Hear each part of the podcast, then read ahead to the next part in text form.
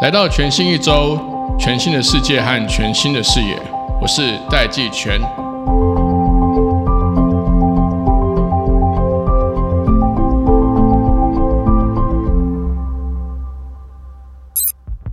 今天这集，我们邀请到耐能智慧的创办人暨执行长刘俊成 （Albert 刘）来到节目当中。一开始，我们当然就针对现在火红的 AI 趋势，以及各大软体厂或硬体厂，甚至连脸书这样子的软体服务公司，都在研发自己的 AI 晶片，来跟 Albert 讨论 AI 晶片的发展的严格，还有耐能智慧到底在做什么。那我曾经看过 Albert 在公开的这个场合里面说，AI 晶片就是耐能智慧定义出来的。这个 AI 晶片呢，相较于 CPU 跟 GPU，以前我们大家都知道 CPU 全球最著名的公司是 Intel，那现在的 GPU 全球最知名的公司就是 NVIDIA。我们从节目当中呢，大家可以跟我一样了解为什么耐能智慧 Albert 刘有资格讲这样的话。在节目的后半呢，我们谈论了他在创业中的过程的起伏，还有碰到的挫折跟障碍。他甚至在很辛苦的时候呢，就背负了超过一亿新台币的这个债务。如果你听到最后，可以从这个 Albert 里面看似平淡的语气跟他故事的描述里面，听出他作为一个创业者的热情和精神。让我们一起来听。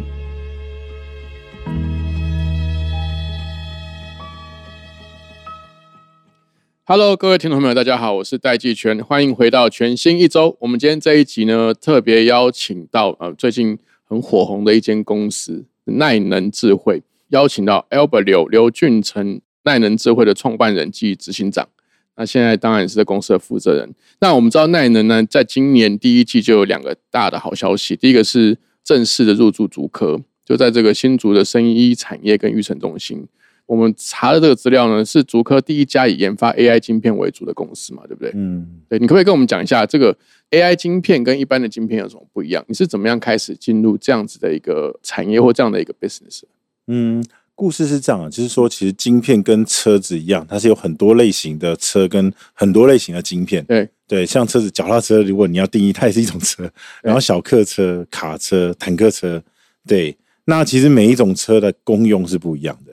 比方说，你比载货一定是卡车赢嘛？那比城在城市钻来钻去一定是小客车赢。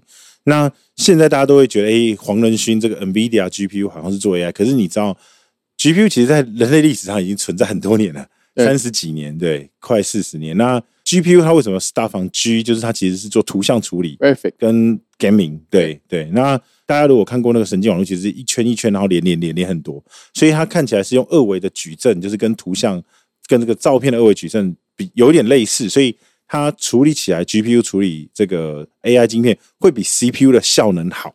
这个概念就有点像说，哎，卡车相较于坦克车在城市钻来钻去是比较省油的。可是当有一天小客车出现，就是有一天这个我们这种 AI 晶片出现，它是专为 AI 而生的。AI 其实这一次的热潮是应该从一一一二年开始，呃，这个有这个 Convolution Neural Network 叫深度学习。对，它其实是。跟 GPU 不太一样，就跟图像不太一样的一个，它叫卷积这样。那最近的这个 GPT 这个 Transformer，这些都是新的这种架构跟新的理论。所以，我们其实就是为了这种新的架构跟这种新的理论做出来的晶片。所以，意思说，你拿 CPU、GPU 跟所谓我们的 NPU 比谁做 AI，一定是我们效能是比较好的这样。OK，所以这个 AI 晶片。它的原始定义是说，这个晶片的 purpose 是否 AI 运算用？对，它就是为 AI 而生，为 AI 而设计的。人家说那个历史其实是一直在重复的。小时候对不对？有一阵子这个 Intel 也是跟告诉大家说，你这个呃打游戏不用 GPU，用 CPU 就好了。Intel Inside。对。然后那时候我们小时候有人在玩那个 Game Boy 嘛？对对。Game Boy 其实就是 CPU 做。那你就会看到它的格子是一格一格，然后甚至对，可是你看这个 GPU 跑出来的画面就会很流畅。一样的 AI 晶片来做 AI，一定整个性能效能呃是会比 GPU 大幅的提升的。那另外一个好消息是说，大概在三月中的时候，你在脸书上有发，就是呃耐能的产品打入高通的这个供应链嘛，这个这个生产线。其实耐能产品不是只有打到这个高通，还有很多国际大厂。甚至甚至你们公司最近也也有吸引了李嘉诚旗下的这个投资公司，甚至包含高通、红海、华邦电、呃旺宏等等的都有投资。你可不可以告诉我们，就是说，其实我们刚刚在节目开始前有聊到啊，就是你们现在主要的客户都是国际客户，对不对？他就台湾的客户跟国际的客户那个占比大概是多少？国际客户应该占百分之七八十以上，就是八成，已经到八成这样的一个水准。以营收来说啦，对。那那可不可以跟我们听众分享一下？比如说你现在国际客户大概都是什么样类型的客户？像我们在发那个新闻的时候，高通有一个 GM，就是他的一个部门的事业部的总经理有出来一起讲，所以当那个当然就可以说高通也是一个客户。对，那还有一些比较有名的，像 Panasonic 也是我们客户。对我说的客户是已经可以讲，已经有产品，就是你至于把他的产品打开，我们精品有在里面。里面，对对对。然后日系我们有进那个 JBC Ken 五，那 M Prada 是装在这个 Toyota、尼桑、米珠比汉达这些车这样。高米其实也是我们的客户，格力格力是世界最大的空调公司，中华电信、广达也是啊，广达旗下的子公司。对，台湾的台水也有，然后台湾银行还有台北世贸的 AI 其实也是我们的，对，客户还蛮多元的，非常多样。但蛮可惜，就是觉得比较比较觉得遗憾的是，真的在台湾的导入率相较于其他国家是比较少。好，这个我们可以等下再聊一下。但是 L 本刚刚提的这些不同类型的客户啊。我想象他们的产品跟服务都不太一样，哎，是。如果从范畴来看，不要揭露这个机密客户的资料，情况下，就是你现在的这个 AI 晶片，主要都是哪几个范畴的应用在使用或采用这个耐能的的的晶片 solution？我们主要是四个类别，对对，一个是 Edge Server，Edge Server 是比较小型的伺服器，对，就刚刚说中华电信，Naver 也是我们客户，韩国的那个最大的搜索引擎。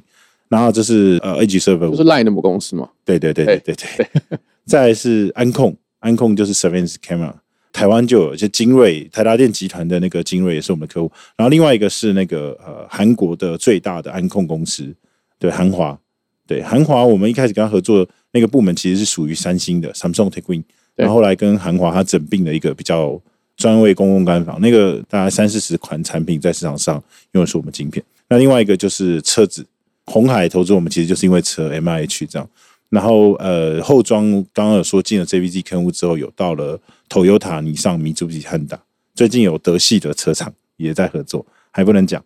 那 IOT 就很多啊，像什么德斯曼、凯迪士，然后格力这样，这些都是。像真的很酷诶。我想这边刚好提到，譬如说红海跟这个车子，那尤其自驾车现在就除了 AI 整个产业或生态系在波敏之外，自驾车其实光是今年至少就有两百到四百款。的新的自驾车应该是电动车啦，对，会上市哦。对，这也是为什么那个特斯拉就提前砍价，然后一万美金一万美金的在折价。那我想问你说，可不可以跟我们听众分享一下，就是说，呃，那您在车用晶片上没有哪些布局？那现在有碰到什么样的障碍或难题吗？我们今天为什么就是说可以同时进这么多领域啊？有很大的特色是我们有一个架构叫可重构 AI 晶片架构。对，那这个架构其实是我们在二零一五一六年的时候发明的。其实奈呢，因因为这个架构就是在国际上还不管在学界、产界，像得了大对 i t r i p e 达林顿奖嘛 i t r i p e CTSOC 的我，其实甚至这个架构在你今天在美国的一些课堂，像普林斯顿啊课堂上都会教这个架构，所以它已经是一个经典的架构。那这个架构特色最大特色是说，它可以让晶片很像积木一样是叠的，对。那所以我们有时候多叠比较多颗的时候，就可以进 server。然后比较少的时候就可以进车，这样。那这也回答您在车子里面我们能做什么？老实说，其实 AI 它就有点像是一个小小的脑袋，嗯，那你教它做什么，它就能就是学做什么。大家最近在玩 GPT，应该会有这种感觉。在车子里面，我们其实就有，比方说在车内开车的时候，有时候你会用语音去控制车啊，比方说你叫它帮你录影啊，帮你放音乐啊，诸如此类。这个地方就是 definitely 是一个 AI 的范畴。那还有就是现在欧系还有。甚至台湾也即将要上的法规，就是叫做 Driver Monitor System，就是 DMS，就是你车内有个 camera，看你在开车的时候，如果你不专心开车，它会提醒你要好好开车。对，那甚至在车子在高速公路行驶的时候，像特斯拉追这个前车防撞，或者是在追着这个车道偏移啊，或者追着前面的车跟着半辅助型的驾驶的，这个也是 AI 这样。那是不是这样子的晶片？只有悲伤，譬如说图像的辨识呢，还是说还有其他类型？不一定。比方说，我们在台中龙总也有一些设备是装了我们的晶片。对。然后那时候他用的其实是这个 milliwave 手机的讯号。OK。为什么要用手机讯号？因为它其实是会穿透你的人体，人体，然后会知道你的身体的状况。然后如果有一些紧急状况，他就会去叫医生跟护士。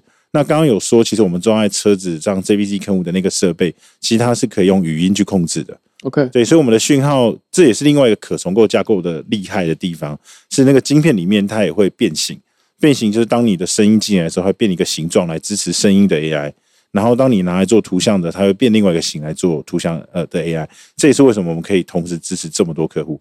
对，就是说它的 input 可以是非常多元的，然后它又可以像积木一样叠，就是叠比较多就可以支持比较大的应用，所以才会有一些媒体就是戏称我们叫做乐高式的晶片这样。对对对，Albert，你这样讲，我就越来越能够理解啊，因因为你曾经有公开说过，说以前 CPU 是美国人定义的对，Intel 啊，甚至 Intel 更早还有什么快捷，但是 GPU 是很明显就是 NVIDIA 定义的。对。那现在当然很多的，不管是什么 AI Cloud 啦，或者是这种什么 Super Computer，嗯。他们都是用几颗 NVIDIA 的 GPU 来去描述那个那个超级电脑。在公开访谈的时候，你有说你真的觉得现在 AI 晶片可能是由你们定义出来的？你这你们是指奈能这个公司，还是指台湾？好我觉得是我们。你觉得是对？奈能的公司，对不对？原因是因为我跟你讲事实啊，事实证明就是说，第一，其实在二零一七年的时候，其实全世界只有两家公司把 AI 晶片量产，对，一个是我们，对就是耐能智慧这样，一个是对岸的寒武纪，对可是很多人一直在觉得那个寒武纪，因为那时候是华为有一只手机号称说它有 AI 晶片在里面，可是其实我也买了那只手机。他说他是拍照的时候用 AI 晶片把他的影像做的比较好，对。但老实说，这个应用确实可以用 AI 晶片做，但老实说，它也可以用什么 DSP 或或用软体去产生。对，那因为我不知道真实状况，所以很难 comment。可是很多年以后到今天啊，你看，就是寒武纪其实它的客户一直都还是中国政府，对除了它的那个华为手机之后，当然华为手机还没多久就被踢掉了。这样你会看到它很多营收是什么，珠海市人民市政府、上海市市政府这样对。但是以我来讲，我今天我能说的客户都还算是国际的一线大厂，这样这是第一点。我我为什么会这样 claim？那第二点是。国际上，大家如果知道我们半导体产业，应该知道 i t r i p e 是很权威的。那 i t r i p e 在两年前给了我们一个叫 i t r i p e 达林顿奖，基本上就是肯定我们这 AI 晶片的这个突破对。然后今年年初又给了我一个 i t r i p l e CT SOC 的我。我创业的时候，我其实是个 nobody，没有人知道我这样。但也因为创业之后，就写了一些教科书。其实那写教科书也是个意外，就是当年陈良基部长说台湾懂 AI 的人太少，然后发现诶，既然我们在开这个公司，然后就叫我们回来清华，就是当个客座教授啊。因为太多学校找了，后来就把那个 PPT 又把它整理成一本很像讲义的东西。但后来他被国际最有名的书商 i t r i p l e Wiley Wiley 就是把它买断，对，然后他就在全世界各国销售这样。对，然后那本书，反正我现在知道，应该希腊的学校有以色列的学校，有美国的学校，有俄罗斯的学校，对，然后台湾呢台新教程嘛，那甚至普林斯顿，我想他是美国的大学部的第一名嘛，他在课堂上都用那本书，这样。你原始版本是中文还是英文的？英文，原始版就是英文，对对对，原本就是现在有中文版了吧？我有把它翻译成中文版，对，大家感兴趣的节目后，把它放在节目资讯栏给大家做参考。等于是你在课堂上学的 AI 晶片，在美国的一些名校就是我们发明的。对，那以今天我们的营收来讲，其实也超过很多上市公司的营收对，所以我觉得至少是在产品化或者是国际认可上，甚至是学术上，对，我觉得这个事情是不管是理论实务还是嗯，商业的发展，我相信会有越来越多的证据会更支持你刚刚讲这句话。我从另外一个角度，我想要跟你请教一下，就是这几年啊，有越来越多的大型的软体公司，他们都会号称他们在研发自己的 AI 晶片。对，比如说像不久前，这个 Meta 才说他们在是的，是发他们的 AI 晶片。那像去年年底，二零二二年年底，Amazon 他也说他推出了新的晶片。嗯，Apple、Google 他们都在开始自己设计晶片。像 Google，他讲他的晶片是用在这个 Pixel Seven、Pixel Six 这样智慧型手机上面。那从你的观点来看，他们这样做的这些东西，AI Cloud 或 AI 晶片，也算是真的也算是 AI 晶片的一种嘛？是的，是的，也算我觉得也因为最近这个 ChatGPT 出来火红，对，让很多公司就是不止台湾啊，其实其实是美国很多大厂，他们要推动这个 AI 或者是去做 AI 晶片，呃，有一些公司也是很保守，甚至是有 DNA 不是对晶片没那么懂的。但是其实你会越来越发现，就是说，有人说，其实，在十年前，其实当时的算力每一年增加两倍，就是摩尔定律嘛，就是对。后来是 CNN Convolution Neural Network 出来之后，大概是每三点四个月就是增加两倍。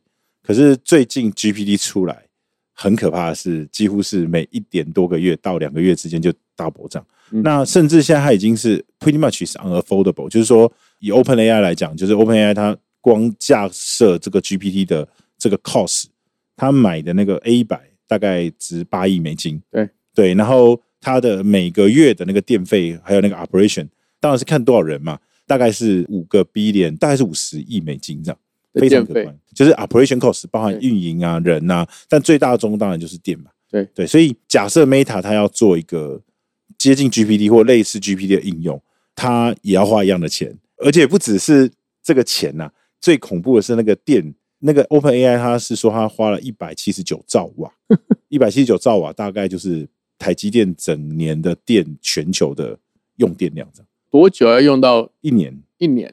对，而而且它是 depends on 你的多少人连，当然它现在已经以亿为单位了嘛。才刚开始而已啊，对啊，对对，所以其实是很可怕，所以变成说 once again 就是说，这就是用 GPU 去跑 AI 的的结果，对。现在代价已经很大很大。对。就是说今天如果城市很拥挤的时候，大家都用卡车去去钻来钻去，那个卡车一定是塞的很厉害。嗯嗯嗯，所以我觉得它已经是一个逼迫大家要去用一个小客车的这个时代，这样。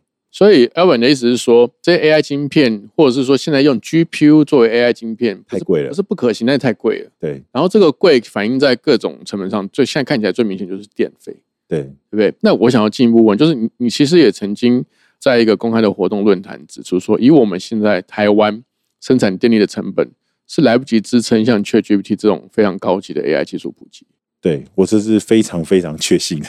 因为像以你刚刚这个稍微试算一下，OpenAI 目前它的这个用电量就已经跟台积电全球的这些工厂、这些制造厂用的一年的用电量差不多的。是的，因为台积电不是只有在台湾有厂嘛？对。如果是这样的话，如果台湾要去发展能够有像这种支撑 ChatGPT 这样非常高级的 AI 技术能够普及的话，也就是说，我们台湾要有自己的 AI Cloud。我们一定得从晶片下手，你不可能用 GPU，你用 GPU 我们 pretty much unaffordable 这样。哦，OK，也就所以是说刚刚那个假设是在于你用 GPU，GPU 去 run，但你如果用 AI 晶片，就可能就有可能自己建造自己的 ChatGPT 等级的这个 AI。载客的效能会更高。对比较不会说把马路都占满了嘛。这样也就是说，我们可以用低很多的电力来支撑同样有 AI 效能这些 AI 的 service。是的，它其实它的单位效能是差非常多。以美国 NSF National Science Foundation 在二零一六年的定义，对，单位功耗创造的这个算力，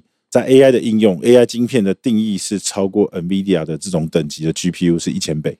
对，意思就是说，刚刚我说的一百七十九兆瓦就是除以一千，那当然就比较可能了。这样看起来，那能接下来要做的事情还非常非常多。对对对，你在二零二一年在成大毕业典礼的时候演讲过啊，坦白说，我我觉得有点坎坷。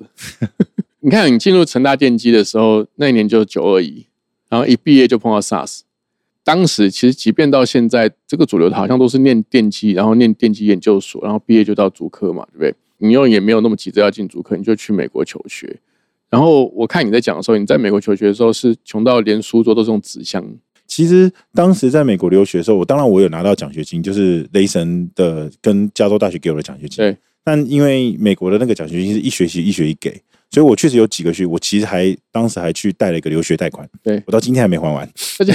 对，那那那时候就是有一阵子是还那个奖学金还没下来的时候，是外面捡一些纸箱就堆起来当桌子，然后躺在地上当床这样。你看啊、我要跟听众朋友讲，那个时候是二零一五年。嗯，对不对？就是说，你创立奈能智慧的时候是在美国圣地亚哥，二零一五年嘛。虽然距离现在只不过七八年，但那个时候其实还是把 AI 当成是一个七八成会觉得那个是不是个骗局？就是说嗯，，AI 是我们在念大学的时候就教科书就写了，可是一直都没有一个很实质上面很长足的进展或是商用化的可能。但你那个时候就选择在美国去创立奈能智慧，然后你甚至是不是做到还负债超过一亿台币？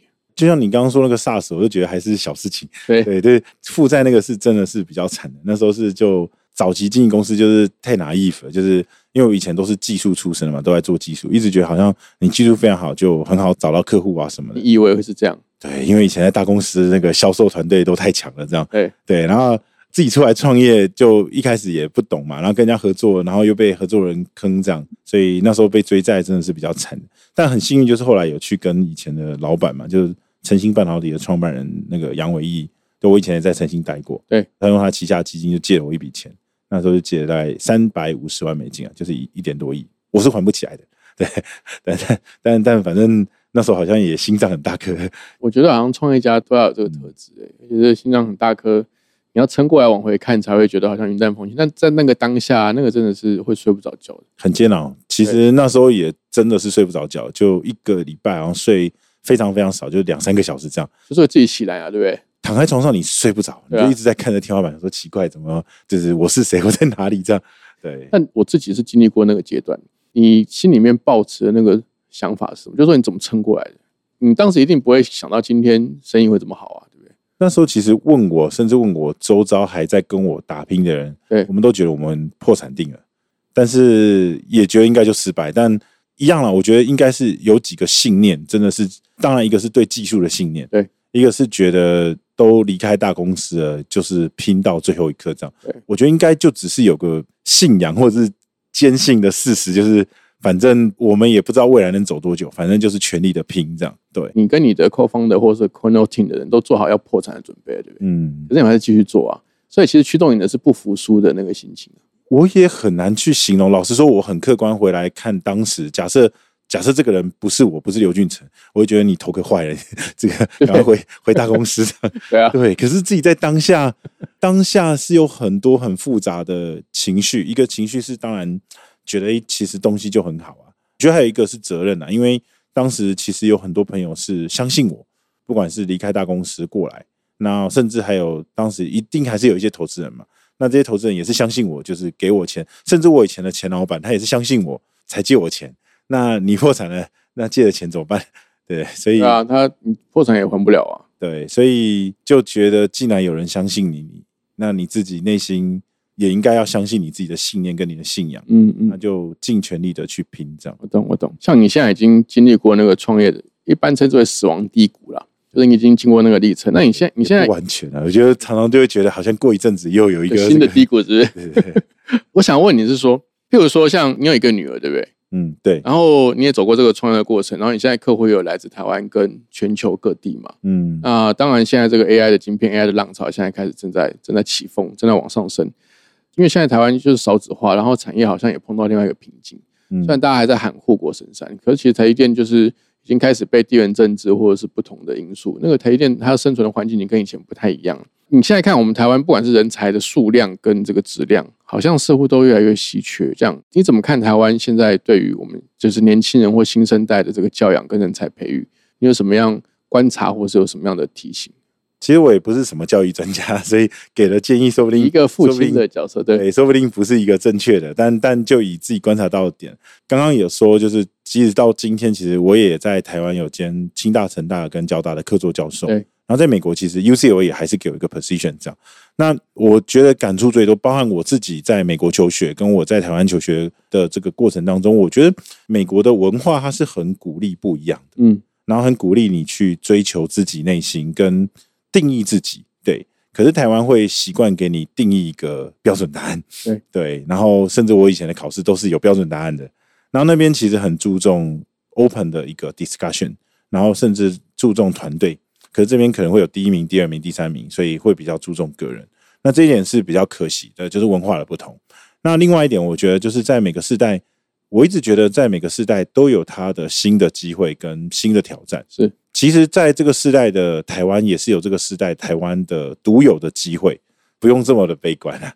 确实也是有很多地方，我觉得可以让我们的家乡做得更好。这也是呃问着我自己的内心，就是说有什么我能做的？因为老实说，如果连我们这些人都对我们家乡悲观，没有人能帮我们家乡变得更好。没有错，对，然后尤其像我这种在海外飘零很多，我以前在韩企当就是工作过嘛，在三星，对，然后也在高通工作过。那所以我一直会觉得，就是说我们该做的责责任其实是更正向、跟更乐观，然后看我们能怎么做，让我们的家乡变得更好，这个环境才会持续变好。所以社长其实比我更多的人在听您的讲话，所以我其实我们应该带更多正向的事情来影响这个社会。这也是为什么我们公司虽然很小，其实我们公司在周末，呃，甚至是我们每半年会有个 team build，其实我们会是去去海边净滩。对我们其实也跟台积的慈善基金会去深山教那些小孩，就是去那些比较落后的地方。然后我自己后来为什么写那么多教科书？当然也很累啊，超忙的，就是创业。